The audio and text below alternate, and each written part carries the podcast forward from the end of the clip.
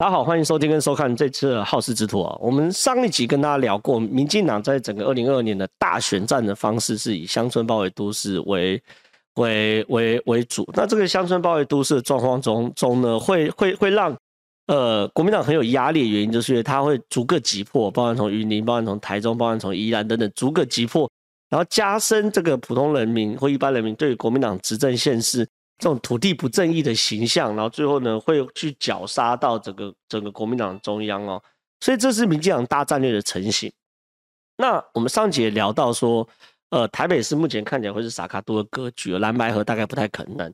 那我们这一集接着跟大家聊台北市选战的一些变因，以及民进党乡村包围都市的实际做做法。那接着进入到台北市选战嘛，那。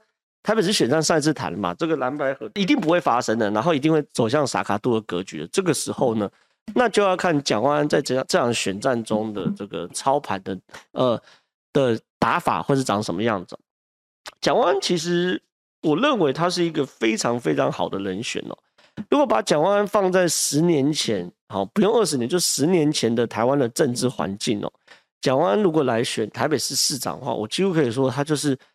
躺着选就上，真的不夸张，就躺着选。他就是每天行礼如一的跑行程，然后闲呃行有余力的时候骂骂民进党，好，然后呃挂上他看板，然后看板有他帅气的脸蛋，然后配上他姓蒋，然后国外名校的光环。我觉得蒋万安在十年前是躺着选，大概就上。可是问题是，问题是哦，现在政治的状况有点不太一样哦。现在就我了解，蒋万安现在有个非常大的状况，就是说。他的整个人呐、啊，给给很多人的感觉是不够强势啊，不够强势已经是我我我用思考过最好的用词啊，不强势。那不强势，如果面临到好几次失败后，就会沦落为朱立伦，哈，沦落为朱立伦的时候，那就会像国民党的部分去形容朱立伦一样，用孬哦这个字来形容朱立伦。那这件事情呢，蒋万目前当然还没有走到这一步，因为他其实人生到现在在政治上没有遇到太多的挑战。可是呢，蒋万安会面临到一个状况，就是现在不包含深蓝的、包含绿的、包含中间的人都想要挑战，或者是说质疑蒋万你是否足够强势，可以成为一个城市的领导人，这很重要。深蓝的部分不是我在讲了，包含很多蓝营的名嘴，或者他整个光谱是很蓝的人。然后以前也是很支持韩国瑜，都在骂蒋万安说，呃，太弱了，不够强。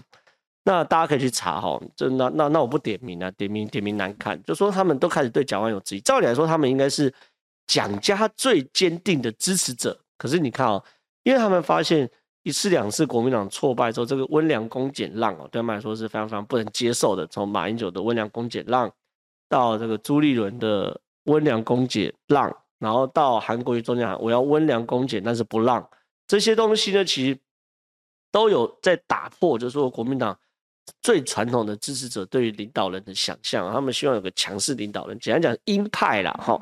那蒋万安整个人的个性像是中像是鸽派，然后呢绿的当然要杀蒋万安，我看到蒋万安这个样子就是软软的、软软斯文的感觉，没什么魄力，没什么战斗力，我当然要杀他，而且在政党立场我当然要杀他。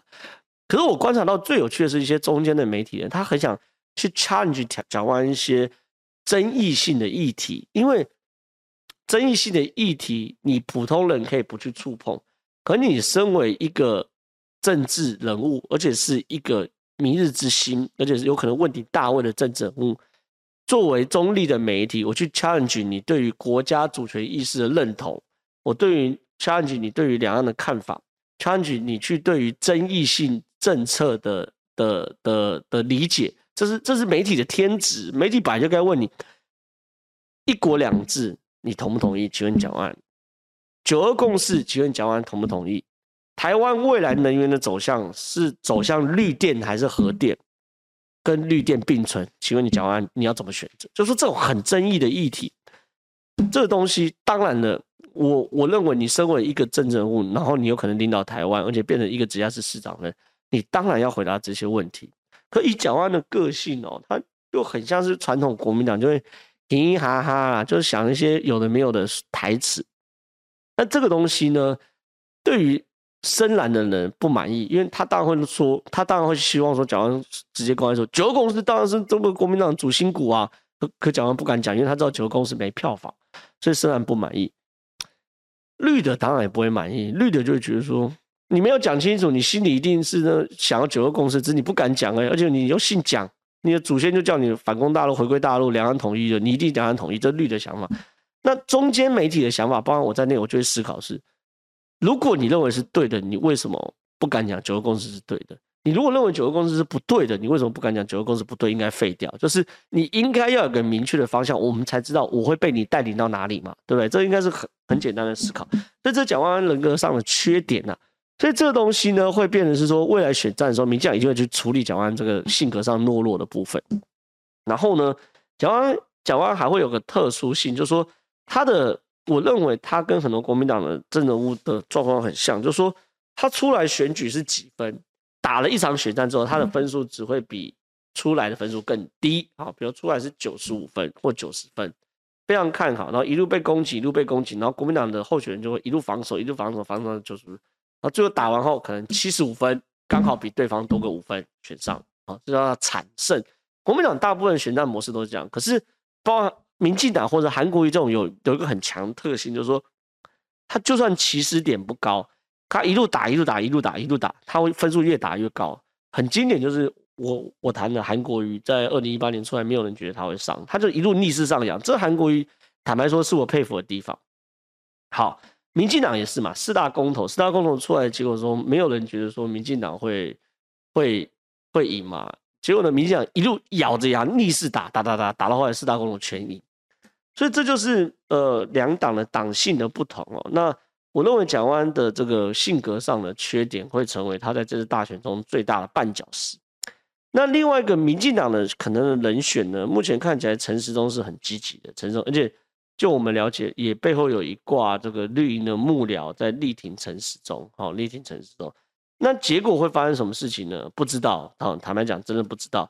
可是呢，因为目前民进党内部也有一些除了陈时中以外的人在争取这样选战，可是看起来啊，在性格上都会比蒋万安更强势，然后更更聚焦。所以说，到底最后结果会怎么样？坦白讲还真不知道，是蛮有趣。这是台北市的部分。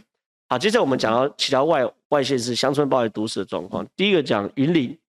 云林很有趣哦，云林云林现在是苏志芬大战这个张丽善啊，我我我必须讲这两位这个女前辈啊，女前辈斗了二三十年哈，因为都是云林的，然后从小就一直斗斗斗，从年轻也没有从小，从年轻就一直斗斗斗斗斗斗斗斗斗，现在呢看起来这个云林的这个苏志芬呃大战张力上是有一些成效的，因为目前看起来。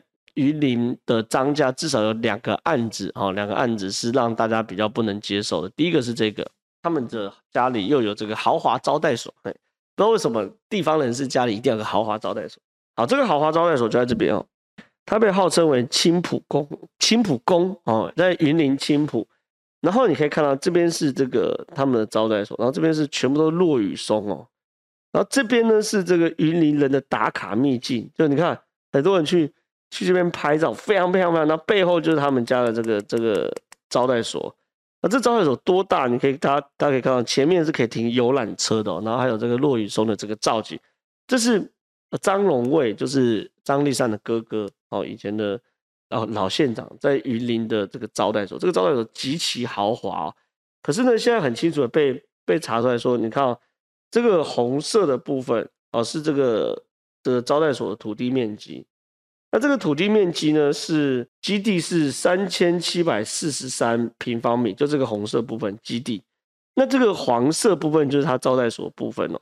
这黄色部分是四千七百九十平方米。好，那我这样讲好了，它农舍有几个规规规定呢？就是说，第一个哦，你整块地的十分之一，好，你只能拿来盖房子。所以说，三七四三平方米的十分之一是三七四。就很明显啊，这个农舍的建筑是四七九哈，远远超过这个十分之一。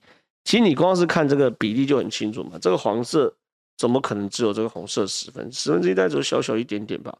所以这个一定有违建的部分。然后第二件事情是这个所谓的招待所呃农舍哦，一定要农地农用，就说你一定要种些这个农作物。好，那可以我们从空拍图看哈，我们从空拍图看，这个显然没有做任何农作物嘛，对不对？显然没有吧？铺了水泥地嘛，对不对？然后这边落雨收嘛，大概香蕉啊、芭乐啊什么都没有嘛，对不对？所以显然都没有。所以你可以很清楚看到说。对于这个农地农用的部分啊，有违法，那显然呢，它就是不符合这个当时申请的状况嘛。那这东西跟谁很像？就是颜宽很一模一样嘛，对不对？去弄一些农地哦，或者水保地，可你使用项目呢，根本不是做农地，也不是做农用，也没有做水土保持之用，你就拿来做自己的豪宅、招待所等等的。那这个东西呢，现在都被踢爆，这是铁铮铮的违违法啦，百分之百违法，你根本连凹的空间都没有，真的连凹的空间，如果你意思意思种一些香蕉、芭乐什么之类，大家摸鼻子算，那你没有嘛？你连凹的空间都没有的话，那那有什么好说的呢？所以这是第一个案子哈，这第一个案子是这个，就是呃他们的状况，呃就是云林张家案子。另外一个案子是什么东西呢？是云林张家哈，呃张立善有的有个弟弟，然后在高空中呢，呃呃被被拍到说他们在云林包了一个山头，然后在那边滥垦滥伐，那弄把这个山弄突突的，然后呢。也是这个违法，那这个违法状况呢，已经已经被被检察官起诉了哈。那被检察官起诉，因为你大家知道嘛，新闻很多，你起诉不见有新闻。那民进党发现这个这个新闻呃这件事件之后呢，竟然派了这个监察委员啊，要说要下去查案，查云林县政府有没有渎职哇？那这个东西一查案就是大新闻嘛，然后结果又受访啊等等等等的，所以你可以看到。云林这块，他打的土地正义目前大概已经成型，这是一块。另一块是宜兰哦，宜兰很有趣。宜兰现在看起来是这个陈金德大战林之妙。陈金德观众朋友可能有有些不太知道，我先跟大家讲他的背景跟脉络。他是新潮流的哈，那他以前在这个宜兰县有代理过县长，应该是二零一七年到二零一八年这两年代理县长。OK，所以对宜兰地方也算是熟悉哈。那这一次呢，整个因为宜兰现在目前的派系有两个，一个是新潮流，一个是郑国辉。郑国辉当然就是立法委员陈欧珀喽。另外是宜兰新潮流的宜兰市市长江聪渊。目前看起来，整个宜兰地方派系是会这个有跟郑国辉哦，还有这个新潮流一起共推这个宜兰目前的宜兰市长江聪渊呐，哦来大战林之妙哦，宜兰县县长。所以如果是这样的格局的话，林曾经的同跟江聪渊同为新潮流，目前来当这个侧翼哈，来大战这个林之妙是非常非常合理的。那林之妙目前当然遇到好几个大状况，就是说第一个他被剪掉大动作的搜索，然后说他这个土地上可能有问题等等的，然后他的建设处的代理处长也被收押禁见，所以说这些事情可能会后面一定会再延烧了，一定会有这个续集，所以说对林之妙来说压力也会很大。那我跟大家讲，他大概状况是这样，就是就是这个，这是大罗罗东地区治水防防灾区段征收都市计划案。简单讲说，就是这彩色这些部分，在外面这一圈。OK，现在政府要区段征收，要要去征收它。OK，这这大家很好理解。那比较有争议就是单元五跟单元十二这两个地方。先看单元五，单元五目前被质疑就是这块机关用地六。它很有趣哦，它在过去的时候是被认认定为机关用地，机关用地他们是要盖什么？类似宜兰小巨蛋，或是这个宜兰的这个运动中心。可是呢，后来呢，林之妙上任之后，就把这个机关用地改成住宅用地。那其实这逻辑很简单，住宅用地会比机关用地来的更值钱嘛，对不对？你机关用地土地是卖给政府，住宅用地土地是卖给建商，你这完全不同概念。可是后来被曾经的提报，抱歉，这个机关用地。的土地所有权人是林素梅的儿子，林素梅的儿子，林素梅的合伙人，林素梅同样是南洋技术学院的董事等等的。那林素梅是谁呢？是林之妙的堂姐哦，这是曾经的提报。所以换句话说，你有没有图利自己家族的问题，这是一块啊。另外一块是单元十二，就是这块地。单元十二这块地就是这个绿色的部分，现在有居民抗议啊，就说。你为什么要把我这块绿色地？现在它被划划划分为叫做滞洪池，我们把它放大，就是公公有用地，然后是滞洪池，简单讲要把这些地全部挖一个大洞，像公园一样凹进去，然后这个淹水的时候水水淹这边。你如果有防洪需求，其实坦白讲摸摸鼻子也算了。可是民众有说啦，隔壁都旁边都是农地呀、啊，旁边都是农地，你你不去挖农地，你去挖住宅用地是哪招？哈，这是一个。因为这这个地我我我有特别找出来啊，你看你可以想象嘛，这这就是这块就是要被挖掉，就就长这样。这 Google 地图的街景，很多民宅我都住在这边，然后你说要把我土地征收，然后这些拆掉，然后变成公园，然后挖一个。滞洪池，你我我是我是真不能接受了。OK，因为它旁边有很多农地嘛，对不对？你可以去挖农地，就挖我的地干嘛？这是一一件事。另外一件事情是，后来有居民陈情啊，说隔壁很多农地哦，你不不但不去挖，你要把林姿妙哈把它变更成这个建地，然后就变成哦，建商可以在那边开发，不知道真假。可无论如何，这也是林姿妙的未爆弹呐。但另外一个，我一直预言。还有的未爆弹绝对不会只有在罗东的都市计划。我一直预言高铁站，好，宜兰高铁站也会有未爆弹。原因很简单，因为宜兰高呃现在高铁要在宜兰设站哦，那高铁在宜兰设站的的状况中，会让整个周边土地大涨，而且涨非常非常多。在这里面，好，如果有林之妙的角色的话，那林之妙的的的检方也一定会持续去查。所以这这也是我认为有可能的状况。所以以上哈，就是说这个林之妙未爆弹就就非常非常多了啦，又有什么什么机关用地啊，又单元五啊，单元十一大堆，根本根本查不完。所以我们就看未来宜兰会怎么发展。那另外一个战场就是台中市，台中市就是以林佳龙为首的的局处长，还有包含林佳龙自己。然后再加上内政部呢，他们兵分二路要干嘛？一个林佳龙去单挑卢秀燕，然后内政部呢去单挑郑南宫哦。好，那这些事情呢也是在跑这个国民党在台中的根呐。因为林佳龙的局处长，我必须要讲他们的反应，什么都是很优秀的。然后包含卓冠廷等等的，就说很快的就可以啪啪啪啪就打卢秀燕一些东西。那尤其是现在整个媒体的氛围或舆论的感觉，都觉得说台中是个。呃，跟跟地方派系结合很密切的城市，所以这个形象对卢秀燕来说很伤啊。然后呢，现在最新这个礼拜最新战场就是内政部开始去查这个镇澜宫的组织章程嘛。那查镇澜宫的组织章程的时候，就是干嘛呢？要看彪哥哦符不符合当镇澜宫的董事长。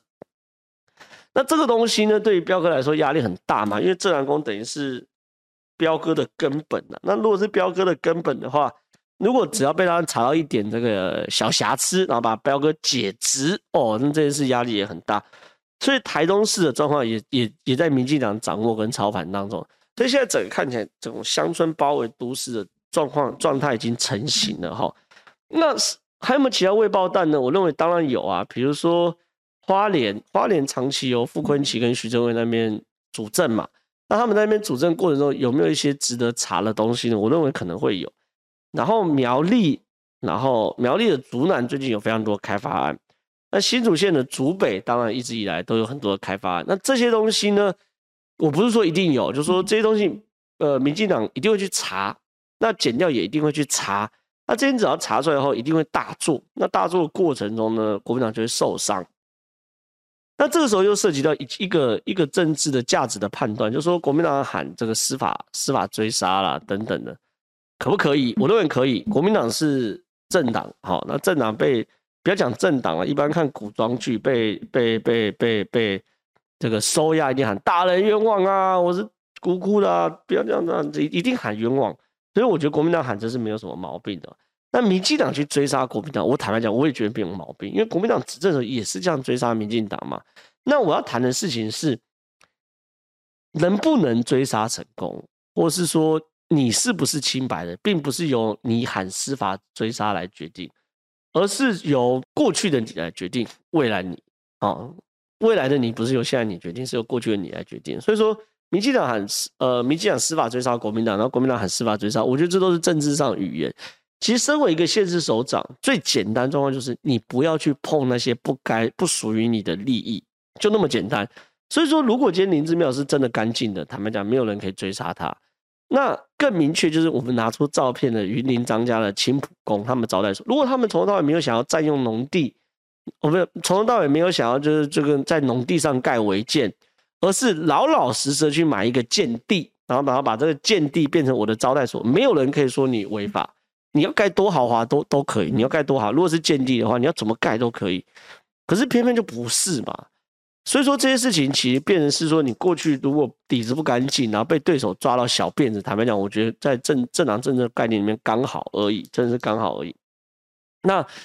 呃，这就是我们这这次跟大家分析的整个民进党的格局啊，乡村包围都市的格局。那在年前，好，我把这个预言先放在这边，然后年后我们来持续观察。那未来好事制度都会持续跟大家分享这个最新，好，那我最对于我来说最敏锐的政治观察，不管国内或国外都会有。那如果喜欢我们的节目的话，帮忙按赞、订阅、加分享，谢谢大家，拜拜。